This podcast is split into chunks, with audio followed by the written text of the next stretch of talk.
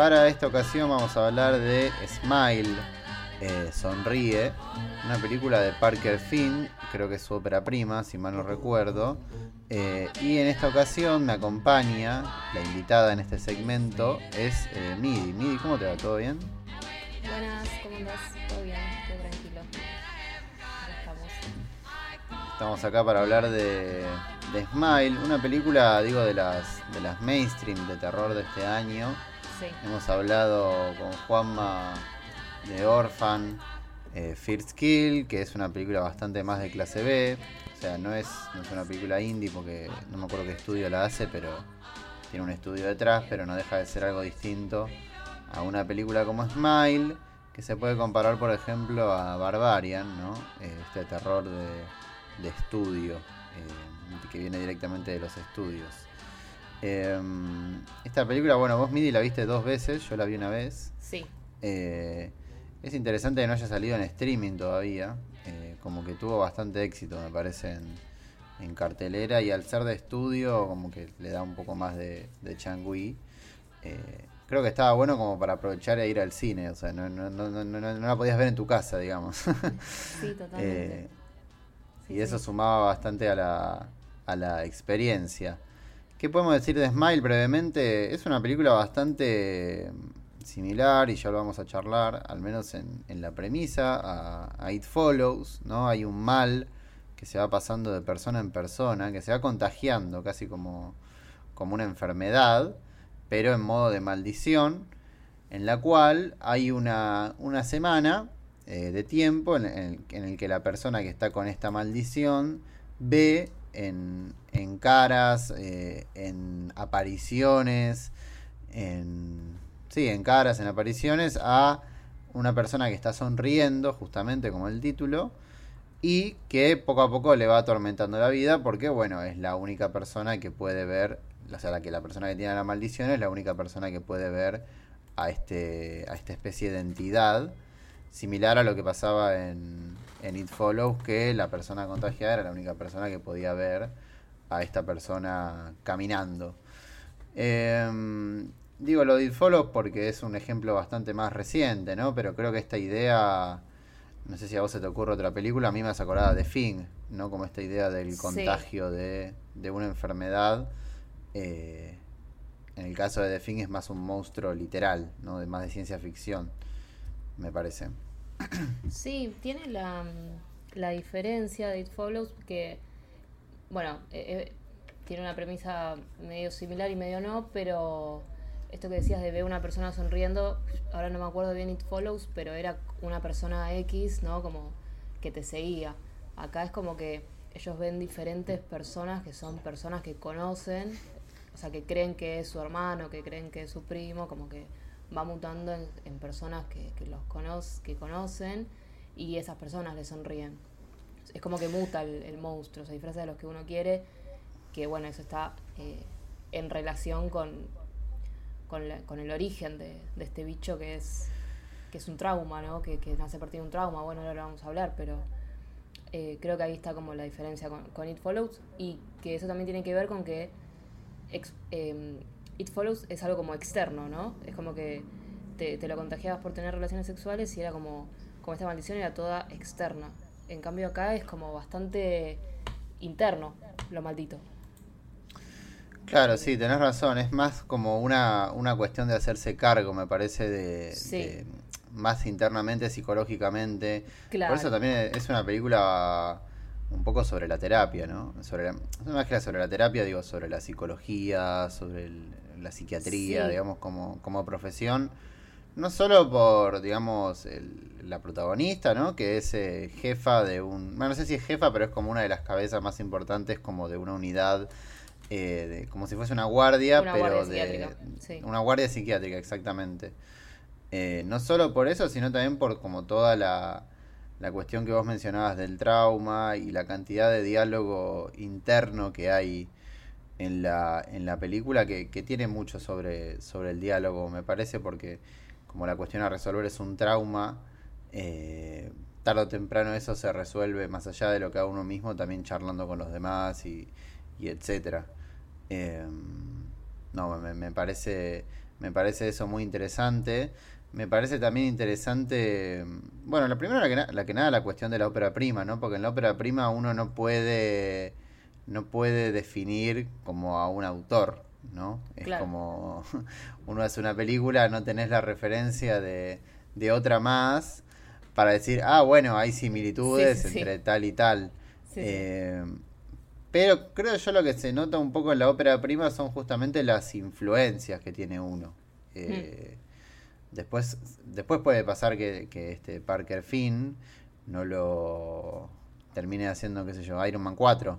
Pero eh, si sigue haciendo todo después se verá. Mientras tanto, como que quedan las, las influencias. Y lo menciono para hablar un poco sobre la, sobre la apuesta. No sé si a usted pasó lo mismo, pero yo notaba muchos, muchas cosas de Shyamalan. Eh, no tanto en la, no tanto en la trama, Em, que bueno, está más sacado, viste, como This Follows, en fin. Hmm. Em, y, de un terror más, eh, más mainstream que, el de Shyamalan, sin tanta, sin tanta ida y vuelta, ¿no? Con, los, con las tramas. Pero sí en la apuesta, me parece que tiene algo bastante interesante con los, con los planos. Eh, creo que ya Citric lo, lo había mencionado en Letterboxd, ¿no? Esta manera en que la película arranca con esta con la madre ¿no? de, la, de la protagonista, porque el trauma de la protagonista, que no lo mencionamos, es que la mamá se, se, suicidó. Se ella suicidó. Lo vio. Ella lo vio, después, bueno, te enterás que ella no. En realidad, cuando la encontró vez no estaba muerta, sino que ella estaba como moribunda y la podría haber salvado, quizás, si llamaba a alguien y no llamó porque se asustó. Sí. Eh, era pero bueno, claro, era muy chiquita. Arranca con ese con ese plano y la cámara hace como un sí como que se reposiciona no pasa parece que está en vertical y después pasa a ser horizontal. Con un traveling out. Claro como un traveling out y con con cambio en el eje digamos. Sí. Eh, y después hace como todo un recorrido bastante digo no no es que está descubriendo América pero es un bastante sólido digo todo el primer plano porque te revela información bueno en fin no como cuestiones más superficiales. Sí sí después pero cuando, cuando entra la paciente, viste que le, dedica un cenital muy, muy general, viste cuando entra, no sé si te acordás. sí, sí, en el, auto, sí. Claro, que la paciente, em, la, digamos la que le pasa el trauma, ingresa al hospital por acostada en una camilla, justamente igual que la madre, en un cenital, y ese cenital sigue hasta Creo que sí, que, que también es, es, una suerte de traveling, sigue y se mete por la ventana y ahí la vemos a ella sentada en la guardia, en, en la sala de guardia y ahí entra por la puerta eh, esta chica que, que, la, que la trae un doctor. O sea, como que, como que la que le pasa el trauma la, la presenta de la misma manera, acostada, y bueno, después la conecta con ella también con un traveling. Sí, también está ahí lo del, lo del teléfono, viste que es como que queda el teléfono que me hizo acordar al, al plano este de Flight, la de SMX, la de cuando deja la botellita de, alcohol. Total, total, total. Eh, tiene como esa cuestión de... O sea, es una película de acecho, ¿no? O sea, me parece que dentro del, del género de terror tiene como esa cuestión del mal que está acechando, ¿no? Como que... Lo que quiero decir es que es una película que no es que está Drácula y aparece Drácula como en como en primer plano y decís, bueno, acá está Drácula, acá está Frankenstein, qué sé yo sino que es como una película que te hace ver el espacio. Eh, porque en algún momento, no siempre, va a aparecer algo ahí. Entonces hay como una fijación de algunos planos de decir, bueno, me quedo quieto acá. Eh, también es bastante una película sobre reacciones, ¿no? Porque es... Eh, y después quiero hablar un poco de los jumpscares porque leí algunas críticas que me, cansaron un poco. Sí, sí, pero, pero una película donde primero el protagonista está viendo ¿no? lo que va a suceder, que es ella, y después nos enteramos nosotros. Porque también, digo, lo que le pasa a ella y, a los que llevan la maldición encima es eso, o sea, mm, están viendo algo que los demás no ven. Claro. Eh, y como que la presentación de eso para nosotros va a ser bastante, bastante similar. Eh, no, bueno, quería hablar porque sabes a mí lo que me estaba, cuando la estaba pensando desde que la vi, creo que anteayer, anteayer la vi, sí. eh, estaba pensando en James Wan. Porque, viste que...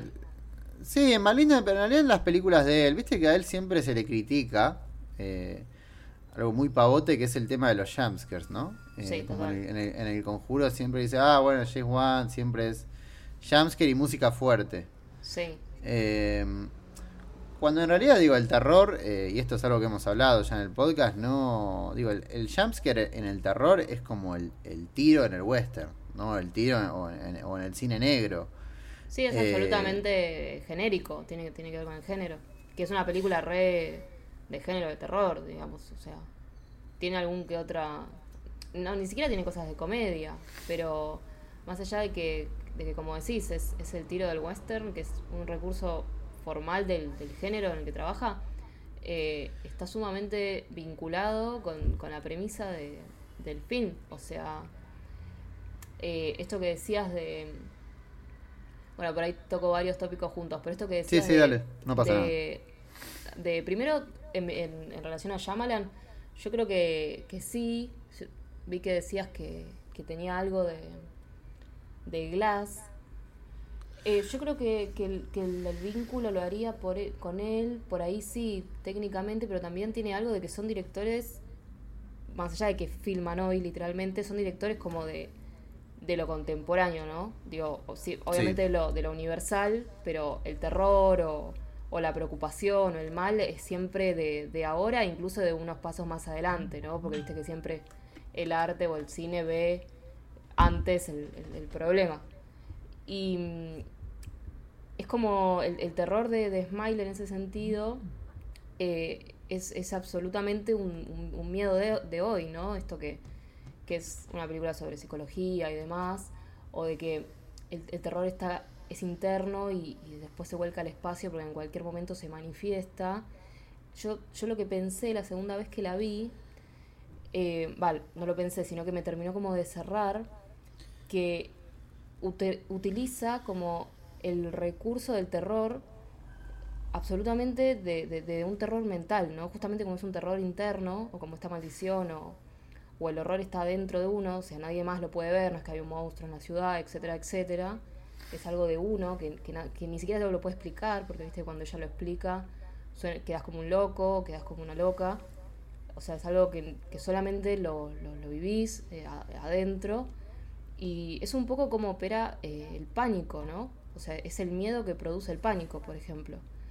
Em, que, que es algo, algo, algo absolutamente interno que, que se ve manifiesto y que es de golpe. Por eso ahí yo creo que entran los jumpscares. Algo que me, que me sonó mucho de eso es la escena del cumpleaños, ¿viste? Que le están cantando el feliz cumpleaños al nene y Sí, ella como que se va, como que le canta el feliz cumpleaños como ida. sí, hay un y- ralenti también, sí.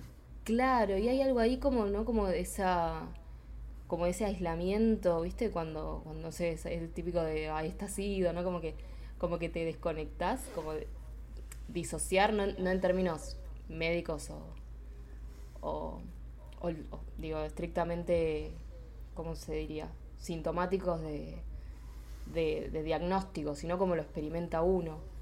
Y el pánico tiene algo de eso, como que estás tranquilo, ¿no? Y, y de repente eso es como un miedo que aparece de golpe. Y yo creo que, que así opera eh, la película y que por eso este eh, tanto jumpscare, porque, porque es ese el, el terror que quiere, del que habla y el que quiere construir, ¿no? Creo, creo que tiene que ver con eso. Claro, pues nunca, nunca uno va a estar, de, digamos, en relación a la salud mental, ¿no? Nunca uno va a estar como seguro de en qué momento algo lo puede sacar de eje. Eh, Claro, exacto, exacto. La persona más tranquila puede de repente tener un día de furia eh, y la persona más violenta de repente puede ser al revés. Entonces juega Exacto. con ese, con ese estado de alerta que un, po- que un poco digo es lo que va alimentando también al, al monstruo, ¿no? A, a la entidad, a la maldición. No, no es tanto, digamos, la violencia eh, que va a generar con la persona a nivel físico, salvo en el final, cuando, bueno, cuando la persona después de los siete días se, se suicida por, por manejo del, del monstruo.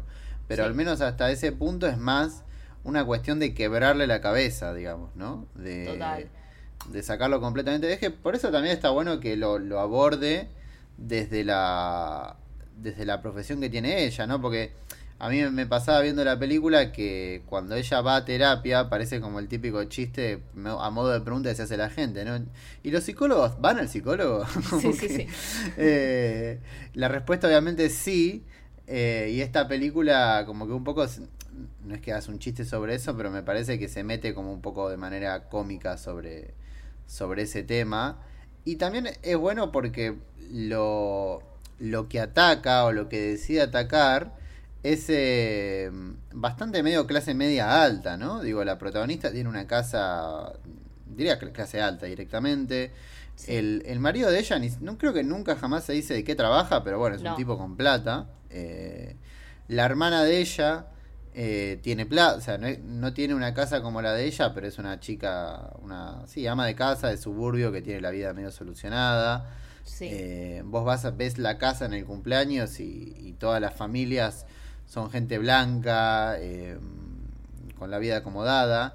Y después también las, las víctimas, salvo creo que una que era una señora, después tenías al, al negro que era contador, eh, y después, por ejemplo, y el profesor, el profesor que es como la primera víctima que ella contacta, eh, iba a conferencias, o sea, como que todos tienen como cierta profesión que no aparentaría ser, al menos para lo que se cree de la salud mental, que es eh, de clase alta.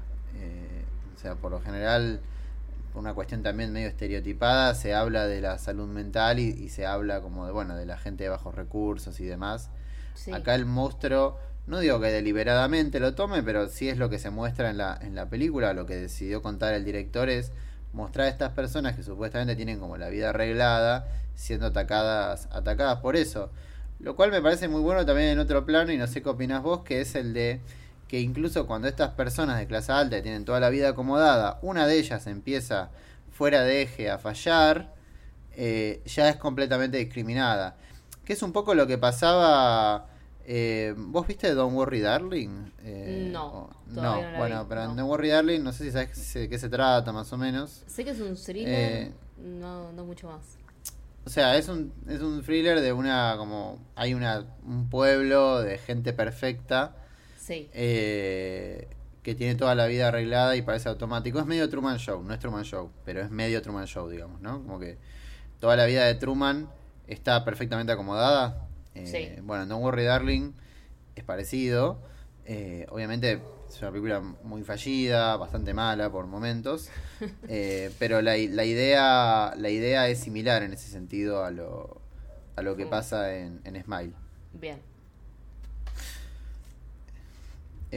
también me parece, hay, hay, algo que está bueno en relación a lo, a lo de ella, es que incluso en la, no sé qué te parece a vos, es que incluso tampoco encuentra las soluciones en la, en la propia psiquiatra suya.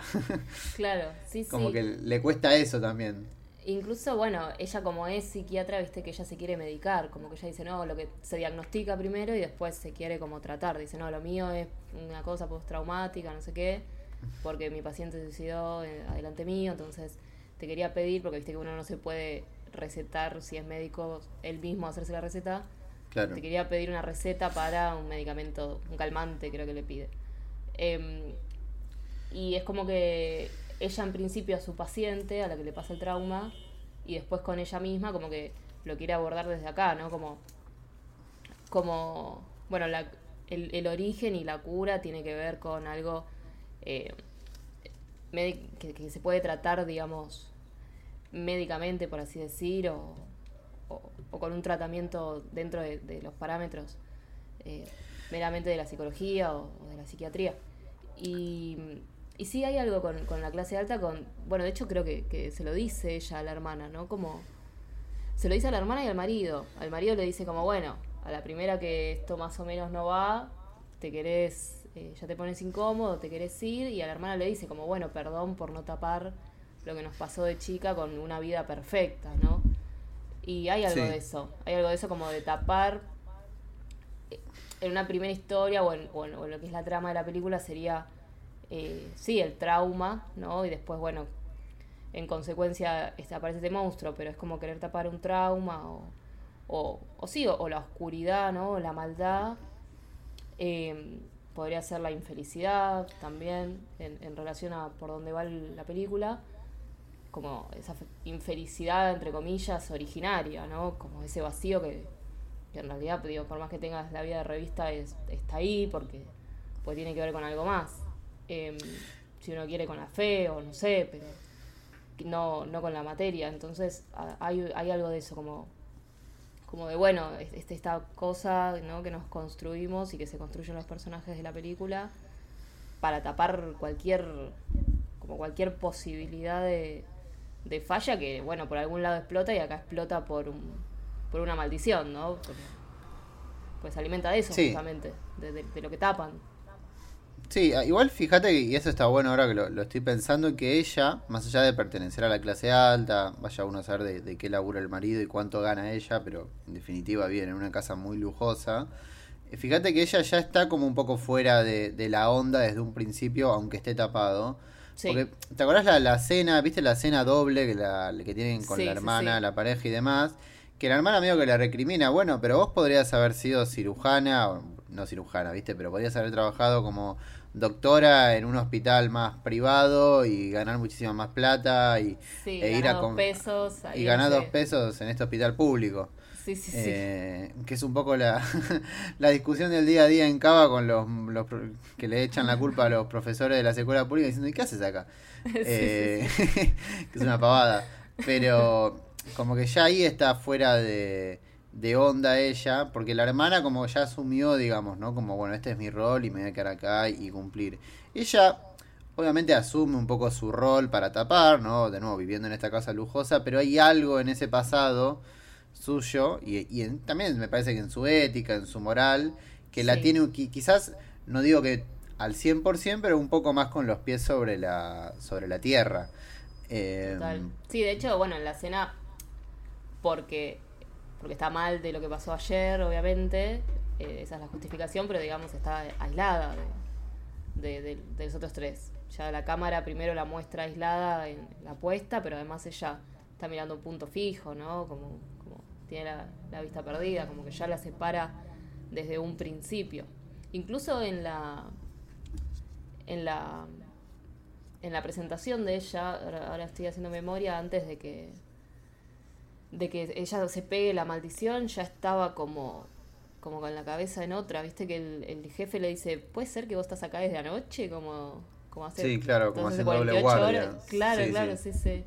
Como que ella ya está en cierto punto, eh, por lo general, en otro lado, ¿no? Que bueno, uno podría decir que en, ese trauma de cuando era chica o, o, qué sé yo. Como que todo el mundo siguió, lo tapó, hizo su vida y ella un poco que sigue allá, ¿no?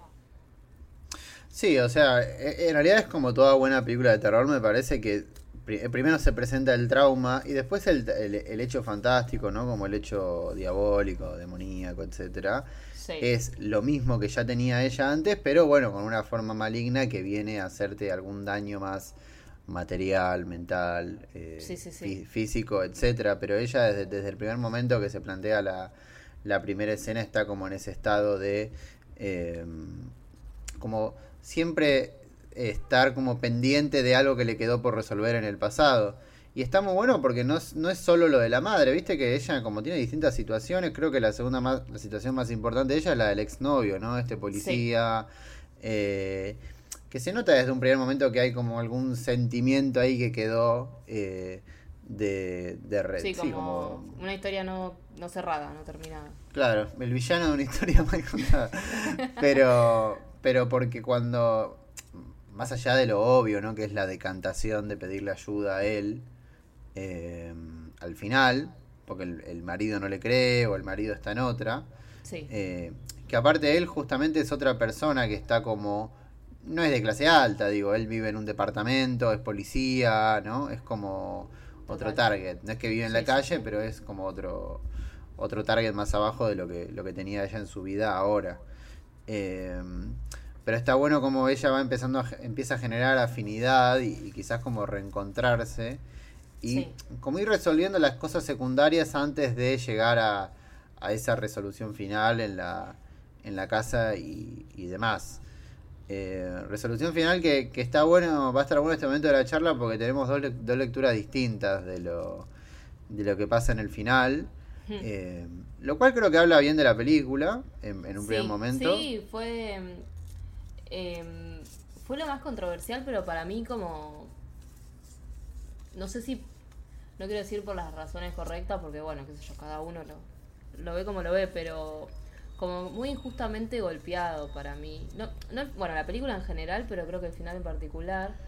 Em, esto, esto que decíamos de los jumpscares, por ejemplo, ¿no? Que, que, se la golpeó mucho por eso y es, está como atado a lo que tiene que ver con el, terror de la película, como decíamos.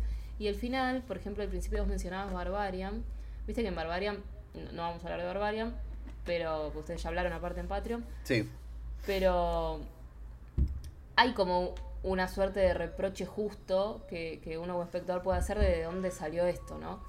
Acá es como que, bueno, está bien, se manifiesta este, este trauma y demás, y uno podría, eh, que de hecho lo vamos a charlar, como, bueno, hasta qué punto, yo qué sé, pero está sumamente justificado esa manifestación, ¿no? Como este, este bicho, por así decir. No es que sale de la nada, que un poco eso se, se decía. Eh, y también vinculado que es una película de impacto, pero de vuelta como, como un elemento justificado ese, ese terror de impacto. De hecho, ya en el título. Yo la vi, eh, la segunda vez que la vi en el cine, viste que el título hace smile tres veces y se va como acercando a la, a la pantalla. Sí. Y la fui a ver un martes a la tarde cuando salí a la facultad, porque dije, bueno, no va a haber nadie. Y no había nadie, pero había un grupito de, de chicos que salían de la escuela, parece. Y sí, para mi pesar. La peor situación. La peor situación. Y, una, y la nena, cuando en, la secuencia, tipo ya en el opening que hace de smile y hace tuk tuk tuk, se asustó, pero muchísimo.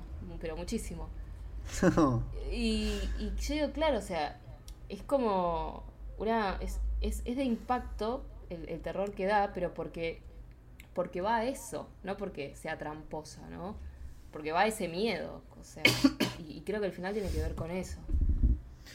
Sí, a mí, yo sí, o sea, yo la vi una vez, a mí eh, es verdad que me hizo ruido un poco lo del monstruo, pero después pensándolo es cierto que no, que el trauma, digo, el trauma que tiene uno, o mejor dicho en general, ¿no? Digo, la salud mental en algún momento se termina manifestando, creo, en el mundo físico, no como en el mundo, en lo, en lo material.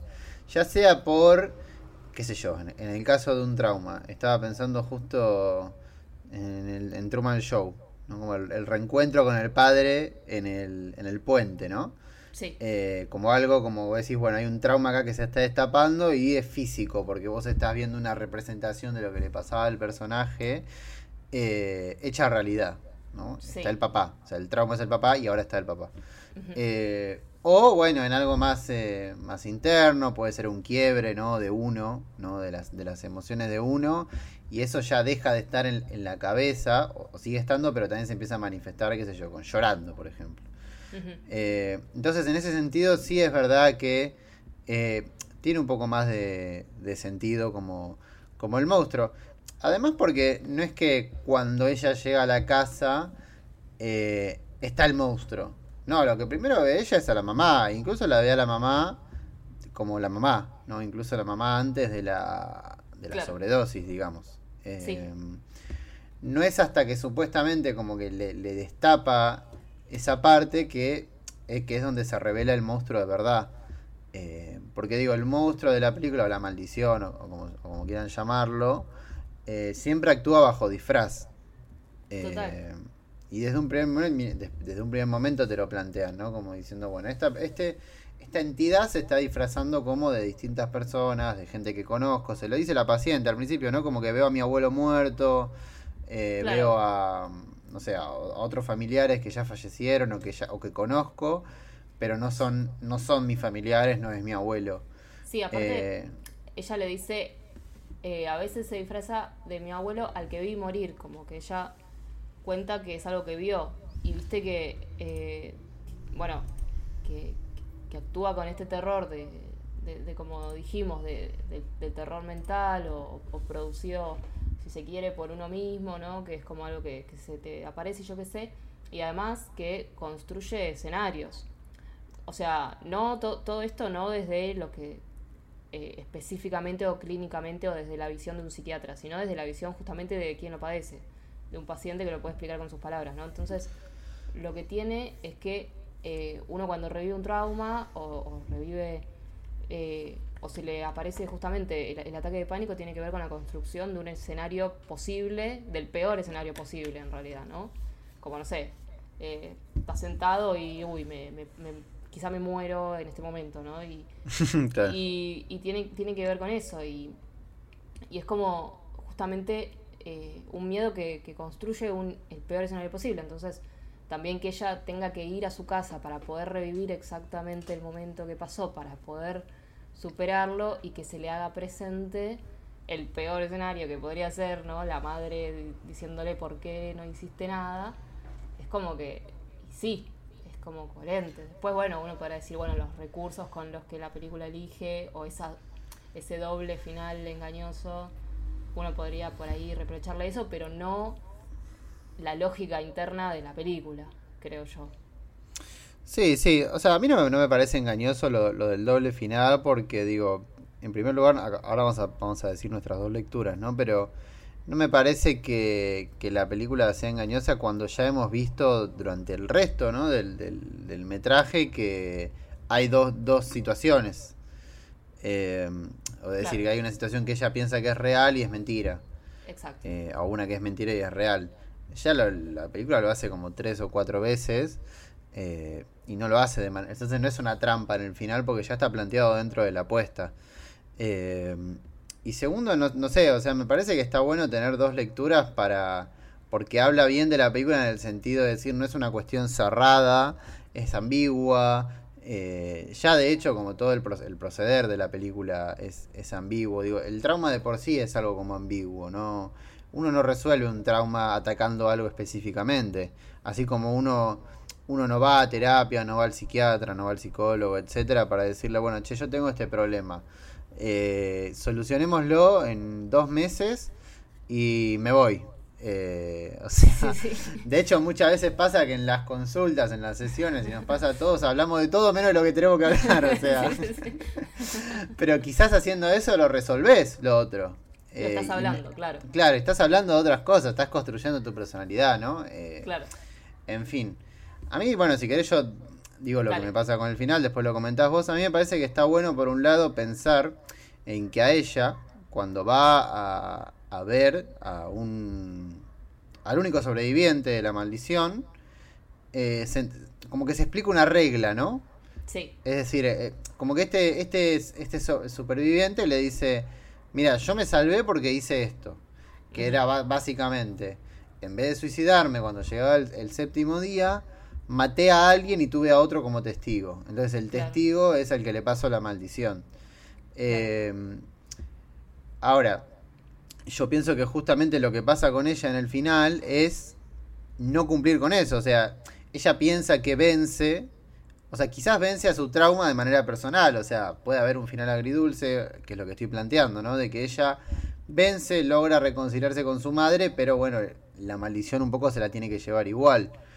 Em, y a lo, que voy es que ella en el primer momento, ¿no? Con la madre la dejó, la dejó morir y justamente como la manera en la que tiene que volver a pasar por eso es matar a alguien, como terminar haciéndose cargo de lo que hizo.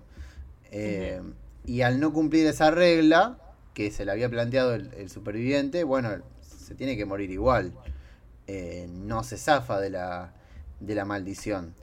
Eh, ese es como ese es como mi punto de vista un poco más pesimista que lo que vas a decir vos ahora en especial para lo que queda con, con el ex novio no que el exnovio, bueno, lo la mira a ella cuando se suicida. Eh, y, en, mi visión, como que se da a entender de que, bueno, continúa. O sea, ahora le toca a él. Sí, claro. Eh, sí, yo ahí con lo que es una lectura posible totalmente. Y bueno, es, como decía, está buenísimo que, que puedan ser varias. Yo la primera vez que la vi, también me pasó algo similar, como que dije, es raro que le pase el trauma a él, porque lo, decíamos con Citri, la primera vez la vi con Citri, eh, es como raro que, que le pasa el trauma a él porque de él no tenemos como antecedentes de un trauma primero, ¿no? Uno podría decir, bueno, la separación de ellos, pero tampoco es un trauma, viste, que, oh, como el ver morir a tu madre, este tipo, te separaste, ya está. Eh, y, y, y lo que no me cuadra mucho es el hecho de que pareciera que hacerse cargo, o bueno, una de las salidas posibles, que es matar a, otra persona y que el trauma lo vea a otro, para mí es medio hermana como de correr, viste que lo que tienen eh, todas las personas que tuvieron esta maldición terminaron muriendo porque huían. Sí. Eh, y yo lo veo un poco como una la falsa salida, esta, esta, esta arista que, que hace el guion de hay un sobreviviente que lo que hizo fue matar a otro.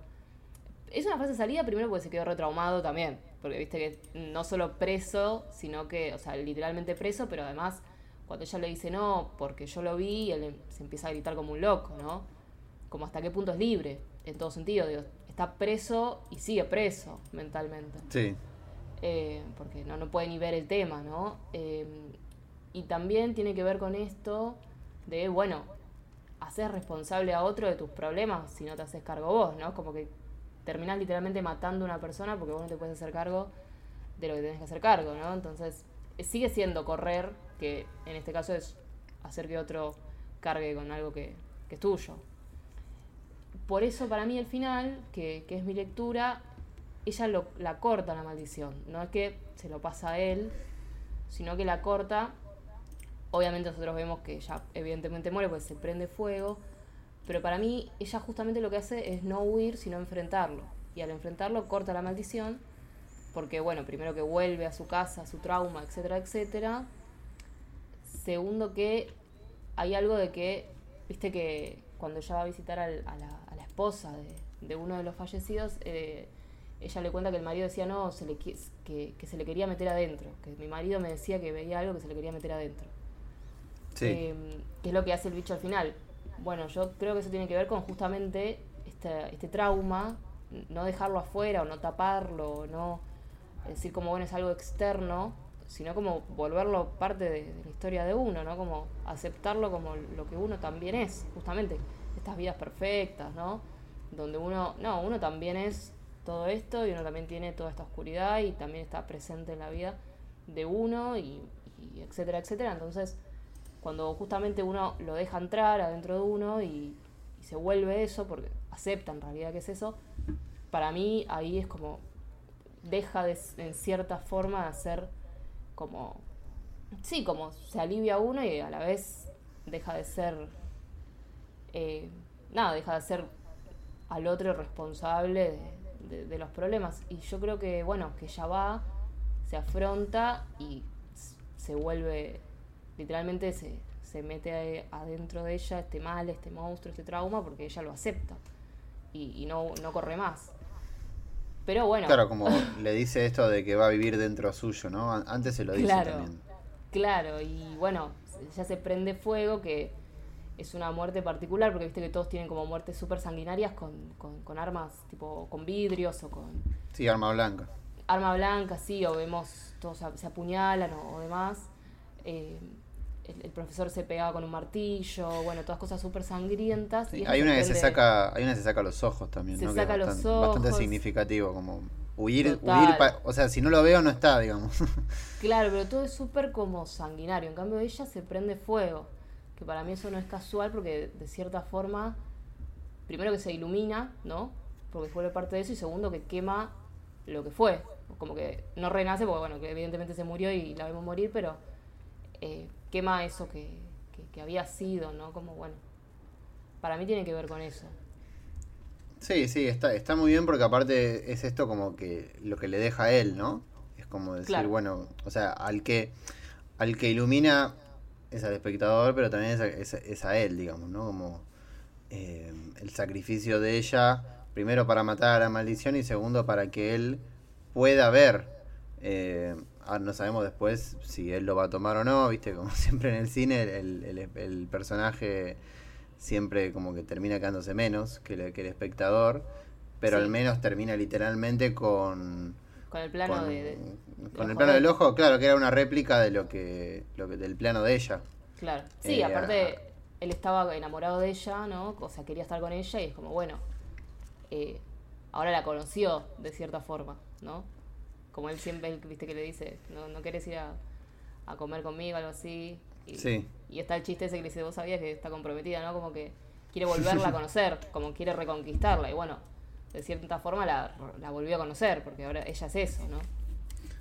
Sí, sí, o como que no, no se puede concretar lo suyo nunca más, pero le va a quedar como, como a futuro eh, esto. Eh, no debe ser muy lindo ver a tu ex pareja pre- prendiéndose fuego hasta la muerte, pero bueno, al menos que sepa que, que quizás zafó de la, de la maldición. Pero bueno, creo, creo que es una película eh, bast- bastante buena, ¿no? De- del mainstream, como dije antes, ya hablamos en este episodio de Orphan, que es una película más clase B. También tocó hablar de una película mainstream. eh, también hemos hablado de una película de... vamos, en este episodio hay una película como de franquicia, ¿no? Que es Halloween Ends. Eh, entonces me parecía como bastante interesante agarrar como, bueno, una, un poco variado, el- el- al menos como no solo en, los subgéneros, sino como en la realización de las películas para ver qué nos, qué nos entregaban. Eh, así que nada, Mí, te agradezco por, por estar acá charlando con, de la película. Eh, y vamos a pasar al, al siguiente segmento.